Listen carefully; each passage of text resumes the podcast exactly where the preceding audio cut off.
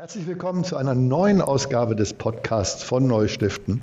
Und heute haben wir die Sonderausgabe der Kurs des Monats, die wir zusammen mit der Fundraising Akademie regelmäßig herausgeben. Und ich freue mich sehr, dass ich heute mit Mike Meid im Gespräch bin. Hallo Mike.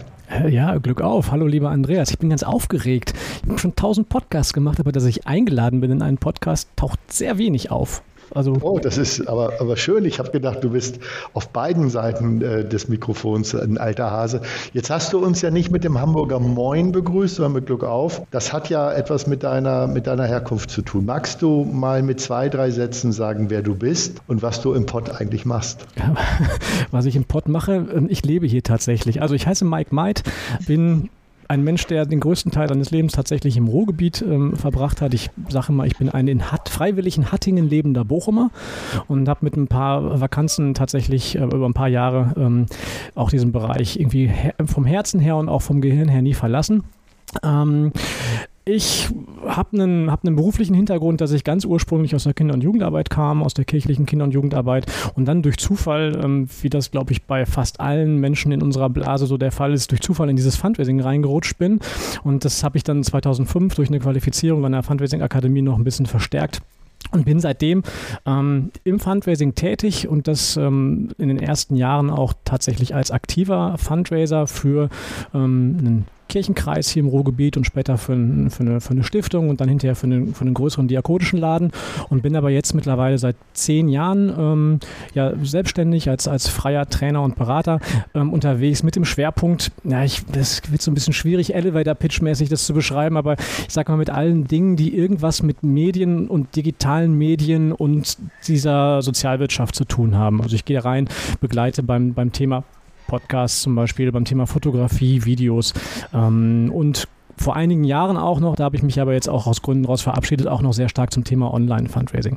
Und ich bin, um den Bogen zu schlagen, ähm, eben auch schon seit vielen Jahren als, als ähm, fester freier Mitarbeiter im Team der Fundraising-Akademie unterwegs, bin da Studienleiter und mache ganz sehr, sehr gerne viele Dinge für die Fundraising-Akademie. Was ist denn aus deiner Sicht die wichtigste Herausforderung für einen Studienleiter?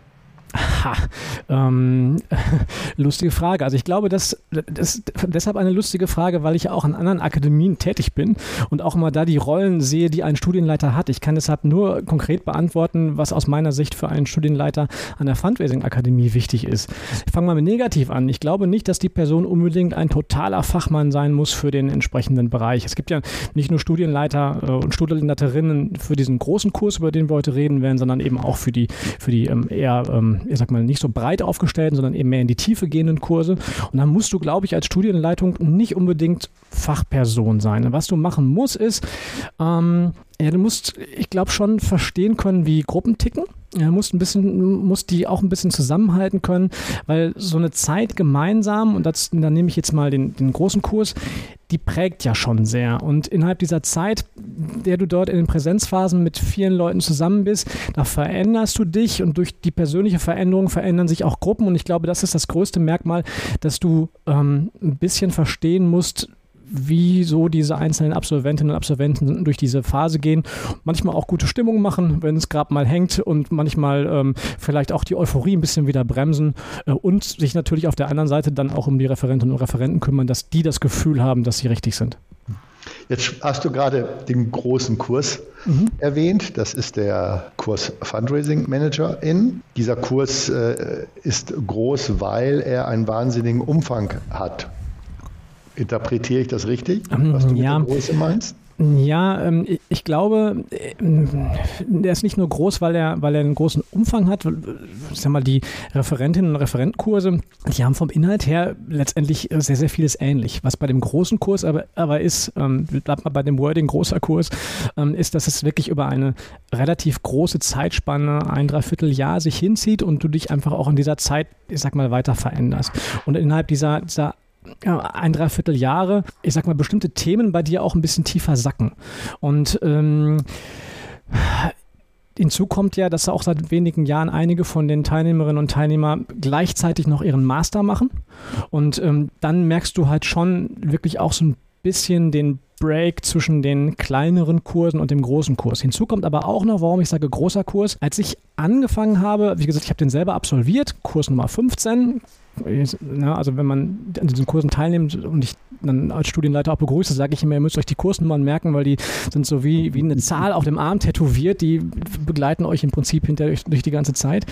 War es damals so, dass man gesagt hat, diesen großen Kurs machst du, wenn du wirklich hinterher Fulltime auch als Fundraiserin oder als Fundraiser arbeiten willst. Und den, die kleineren Kurse machst du, wenn du es vielleicht ehrenamtlich machst oder aber auch, wenn du eigentlich als geschäftsführende Person ähm, andere Sachen auch noch ähm, begleiten musst und dann das Fundraising irgendwie ein bisschen mitmachst. Das ist ein bisschen aufgebrochen, also tatsächlich gibt es auch genügend Kolleginnen und Kollegen, die über den Referentenkurs ins Fundraising gefunden haben, aber der große Kurs ist bis heute, ich sag mal schon ein Stempel, für, für eine gewisse, ja, nicht für eine gewisse, sondern für die Ausbildung im Fundraising. Und das ist das, was von den großen und auch kleinen Organisationen in nahezu jeder Stellenausschreibung verlangt wird, wenn sie ähm, Stellen entsprechend besetzen wollen. Also du kannst davon ausgehen, kommst du aus diesem großen Kurs und du warst nicht völlig neben der Spur und hast tatsächlich auch nicht nur dein Gehirn ausgeschaltet oder warst nur physisch anwesend, dann solltest du für dich wissen, was Fundraising ist und wie du es anwenden kannst. Eine gute Umschreibung, was der große Kurs ist. Ein Dreivierteljahre. Mhm. Manchmal auch ein bisschen weniger, manchmal auch nur anderthalb, es hängt ein bisschen auch von den, von den Buchen ab. Eine Vielzahl an Referentinnen und Referenten. Und äh, quasi gibt es irgendein Themenfeld, wo du jetzt sagen würdest, das wird nicht angesprochen? Mm, na, es ist ja so, dass im Laufe der Jahre sich dieses, das Curriculum auch immer ein bisschen wieder angepasst hat. Und ähm, letztendlich auch durch die, ähm, durch die Überprüfung, durch die Akkreditierungsagenturen ähm, für, für, den, für den Masterstudiengang ähm, sind bestimmte Sachen ja auch, sag ich mal, festgeschrieben. Ähm, wenn bestimmte Trends reinkommen über die Szene, wenn sich bestimmte Sachen verfestigen, besteht die Möglichkeit, dann auch, ich sag mal, ja, dazu justieren. Und das hat sich in, in den letzten Jahren auch immer wieder getan. Es gibt, sag ich mal, Säulen, um die kommst du nicht drum rum.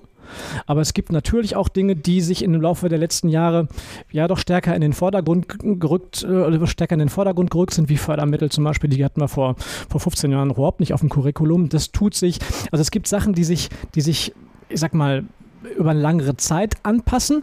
Und es gibt Dinge, die man aber dann auch relativ ja, komplikationslos reinwerfen kann. Also es gibt Kurse, die sagen, wir haben jetzt hier in unserer Mitte Menschen, die beschäftigen sich jetzt sehr stark mit dem Thema, finde ich jetzt Nachhaltigkeit im Fundraising. So, ja. Und dann gibt es auch schon die Möglichkeit, ähm, innerhalb von kürzester Zeit da zu reagieren, vielleicht auch nochmal ein Online-Seminar für die Teilnehmerinnen und Teilnehmer reinzuwerfen. Also da, da achten wir also auch schon drauf, dass diese Möglichkeit besteht. Also jeder, der ernsthaft sich mit dem Thema beschäftigt und eine gute Ausbildung braucht, der ist genau derjenige, die Zielperson für dein für diesen großen Kurs? Ich, du, du, fragst mich natürlich, ich bin ja befangen, ja. Also wenn ich jetzt Nein sagen würde, wäre es ja völlig Quatsch. Aber nein, aus voller Überzeugung sage ich das bis heute ähm, den Menschen, die so ein bisschen zweifeln, ob sie es denn tun sollen. Und ähm, viele nach, nach einem Beratungsgespräch sagen dann auch, nee, das ist mir zu viel. Ich will eigentlich gar nicht so viel auch mich mit, mit selber auseinandersetzen.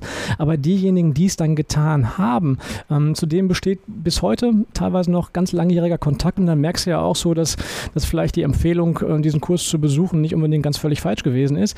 Ähm, also ich glaube, dass ja, dass nochmal, ich betone das nochmal, dass es einfach, dass diese Zeit einfach prägt und darauf musst du Bock ja. haben. Also du musst auch schon wollen, dass du dich dann auch über anderthalb Jahre damit auseinandersetzt. Ich hab, du kannst da durchkommen, indem du sagst, so, ich gehe in die Präsenzphasen, schreibe meine Hausarbeiten und gehe vielleicht mal zum Regionalgruppentag. Das sind die gering, die wenigsten Teilnehmerinnen und Teilnehmer. Mir sind die lieber, die wirklich innerhalb der zwei Jahre sich vielleicht um sich selbst drehen, ja, inhaltlich, und die auch mal richtig völlig unzufrieden sind mit einer Meinung, die sie gehört haben. Das haben wir ja auch in den, in den Kursen, ähm, dass Referentin A vielleicht nicht unbedingt das komplette Gegenteil, aber das vielleicht auch ähm, sagt von Referentin B und dann auf einmal das große Fragezeichen im Raum ist, was gilt denn nun? Was natürlich in solchen harten Facts wie Gemeinnützigkeitsrecht oder so vielleicht eher nicht so gut. Wahrscheinlich, ne? Also Punkt eins, ich glaube, bei allen mehrtägigen Kursen der Akademie haben wir immer diesen Effekt, dass die TeilnehmerInnen sich da auch ganz schnell miteinander vernetzen und austauschen. Ja. Und das zweite ist, und jetzt verstehe ich das auch, ich habe kürzlich gesehen, dass oder ich sehe immer wieder, dass Kollegen, die schon seit Jahrzehnten im Fundraising sind, auch in Führungspositionen, auf einmal den großen Kurs mhm. absolvieren. Ich immer denke, hm, wieso macht ihr das?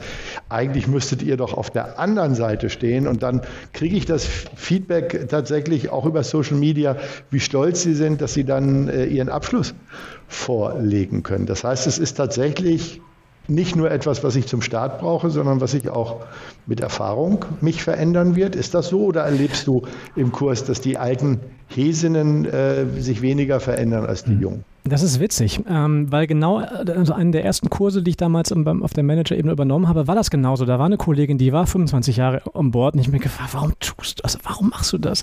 Und äh, tatsächlich bei ihr war es so, sie wollte auch noch den, den Masterabschluss machen, das war das eine. Und das andere war, sagte naja, ich, ich ähm, ich habe das Problem, dass ich trotz meiner, mein, meines selber Beibringens von bestimmten Dingen und auch des Besuchens von unterschiedlichen Gruppen nie wirklich es geschafft habe, ins, ins Herz des Fundraising-Netzwerks reinzukommen.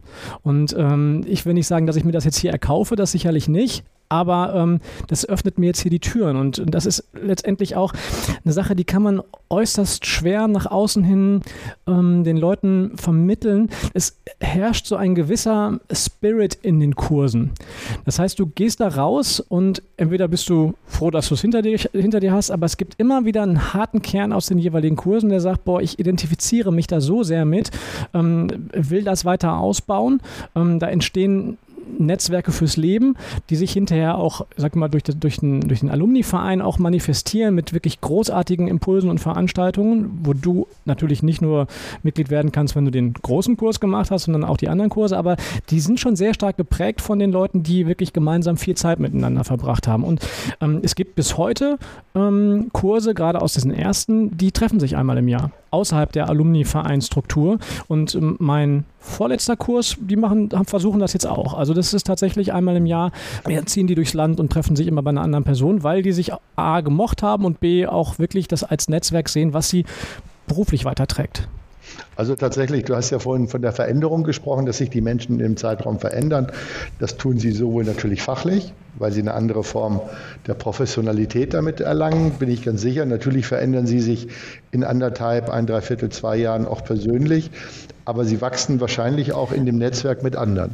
Ja, ich würde gerne aber noch eine Sache noch da nochmal korrigieren oder ergänzen. Ähm, die Menschen, die dort sitzen, das sind ja keine Leute, die jetzt gerade Abi gemacht haben und vielleicht das ganze Leben noch vor sich haben, sondern da sitzen Leute, die sind ähm, gestandene Persönlichkeiten. Manche, gut, manche wollen vielleicht wirklich einen kompletten Jobwechsel haben. Ja, die wollen wirklich raus. Aber die allermeisten haben ja irgendwelche Bezüge zum Fundraising oder zumindest zur Gemeinnützigkeit und zum Sozialwesen gehabt. Und die bringen ja eine Menge mit. Und die bringen ja auch eine Menge Fachwissen mit. Und da kann es zum Beispiel vorkommen, das hatten wir jetzt auch im, im letzten Kurs, war das, da ist ähm, ganz kurzfristig ähm, ein Kollege, ein Referent ausgefallen. So, der, der ähm, Stau, Bahn, was auch immer. So, und das Thema Event Fundraising stand auf. Und dann habe ich, hab ich, wusste ich das drei Stunden vorher und habe zufälligerweise einen Teilnehmer im, im, im, Kurs gehabt, der genau dort seinen Schwerpunkt hat. Und der ist dann eingesprungen als Teilnehmer, Super. als Referent. Das heißt also, muss davon ausgehen, dass dort ja nicht ist, hier stehen Referierende und die vermitteln irgendetwas und da sind Menschen, die saugen das alle auf, sondern ganz im Gegenteil. Das ist von Anfang an, vom ersten Tag an ein Austausch und eine, eine, eine Wissenserbsensuppe, sage ich mal, die da entsteht. Ähm, und das ist nicht zu unterschätzen. Mike, das ist das perfekte Schlusswort. Ach, guck mal, da war ja einfach. Danke. Danke. Alles Gute, schönes Wochenende.